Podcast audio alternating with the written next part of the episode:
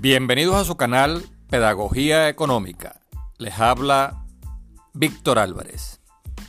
El sábado 26 de noviembre el gobierno de Maduro y la plataforma unitaria reanudaron las negociaciones en México y firmaron un acuerdo para la protección social del pueblo venezolano. Acto seguido, el Departamento del Tesoro emitió una licencia que autoriza a Chevron para extraer petróleo venezolano con destino al mercado estadounidense. La secuencia de estos movimientos comprueba las negociaciones directas entre la Casa Blanca y Miraflores. El impacto de la guerra en Ucrania sobre los precios de los combustibles y la energía revitalizó el tema de la seguridad energética. En este contexto, la flexibilización de las sanciones pasa a ser un asunto de importancia estratégica para asegurar el control y suministro del petróleo venezolano. En efecto, al sancionar el petróleo ruso, la administración Biden quiere ahora recuperar el suministro oportuno y permanente de petróleo venezolano, con el objetivo de asegurar que toda la producción de las empresas mixtas en las que participa Chevron se destine exclusivamente al mercado estadounidense, la licencia general número 41 autorizó las siguientes actividades. Primero, la producción y extracción de petróleo venezolano y sus derivados. Segundo, la venta y exportación de estos productos, pero solo a Estados Unidos, con un derecho preferente a favor de Chevron. Y tercero, la compra e importación de productos, piezas, repuestos, tecnologías, etcétera, que son necesarios para realizar las actividades anteriores. Chevron opera en Venezuela desde 1920 eh, y actualmente tiene una participación minoritaria en cuatro empresas eh, mixtas con PDVSA. Petroboscan con 39% de las acciones, donde produce un tipo de crudo que se utiliza para el asfalto y es de gran interés para el plan de infraestructura de la administración Biden. Eh, Petropiar con 30% de las acciones eh, opera un campo en la faja petrolífera del Orinoco, cuyos crudos deben ser depurados a través de costosos mejoradores que están inactivos por las sanciones.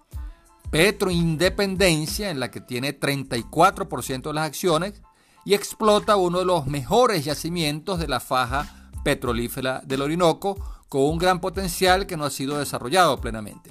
Y finalmente, eh, Petro Independiente con 25% de las acciones en esta empresa mixta que opera, en el lago de Maracay. Chevron tiene una capacidad instalada que no ha podido aprovechar debido a las sanciones. A pesar del ultimátum de Trump para retirarse definitivamente de Venezuela, la compañía logró gestionar licencias para mantener sus inversiones en el país.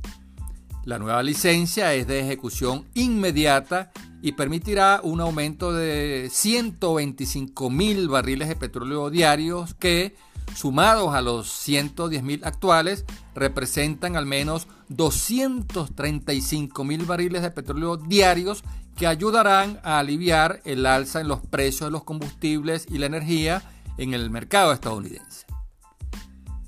Según el marco legal vigente, es PDVSA quien compra y comercializa con carácter de exclusividad la producción petrolera de las empresas mixtas. Como socio mayoritario, PDVSA debería entonces decidir cómo se realiza la, la comercialización de estos crudos. Las empresas mixtas son las titulares de los derechos de exploración y producción, pero en los términos en que se publicó la licencia general 41, Chevron se convertirá de ahora en adelante prácticamente en el titular de los derechos de producción, exportación y comercialización del volumen de petróleo que se genere en estas empresas mixtas donde Chevron es accionista. La licencia general 41 impide a las empresas mixtas en las que participa Chevron exportar petróleo a otros países.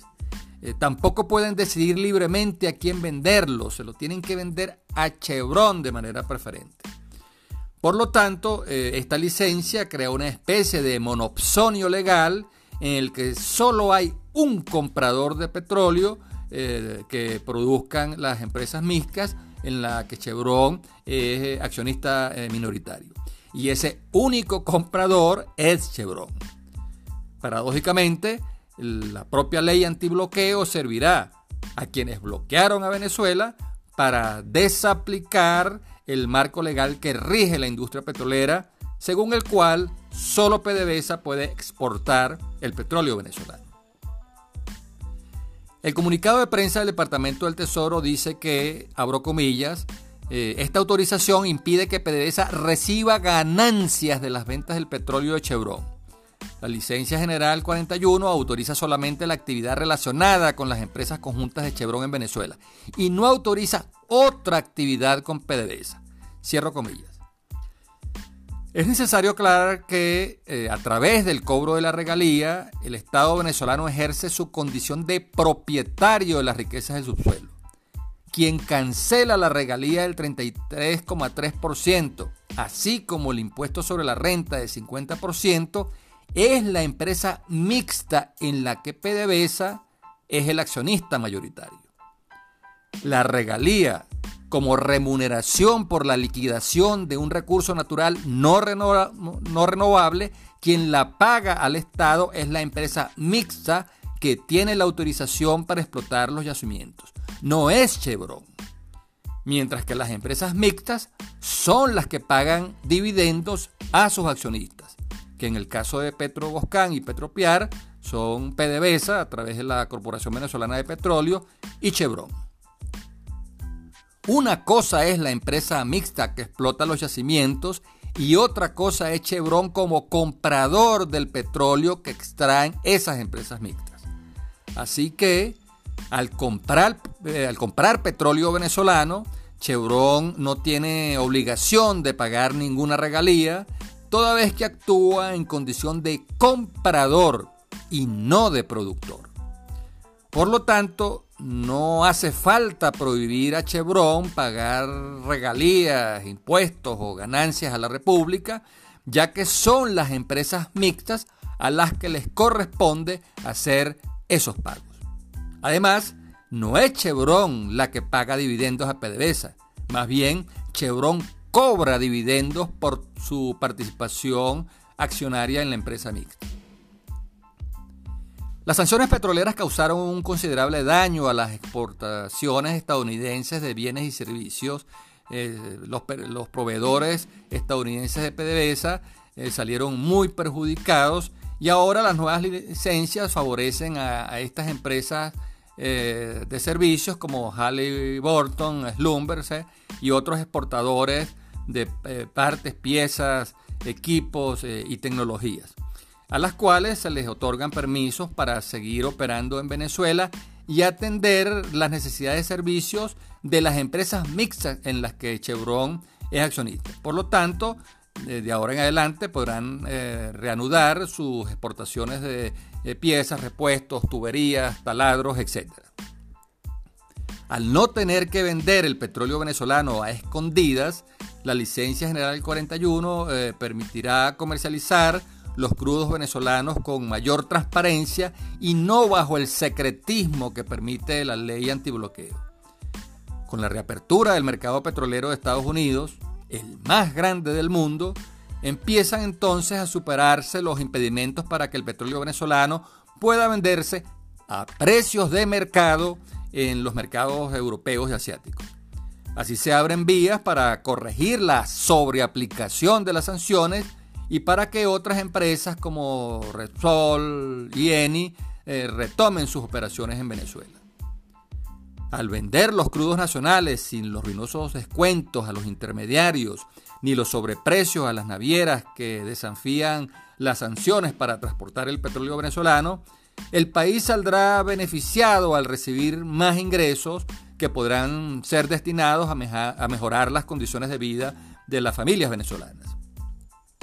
En principio, los recursos para financiar el acuerdo de protección social saldrán de la liberación de los fondos que la República tiene bloqueados en el exterior.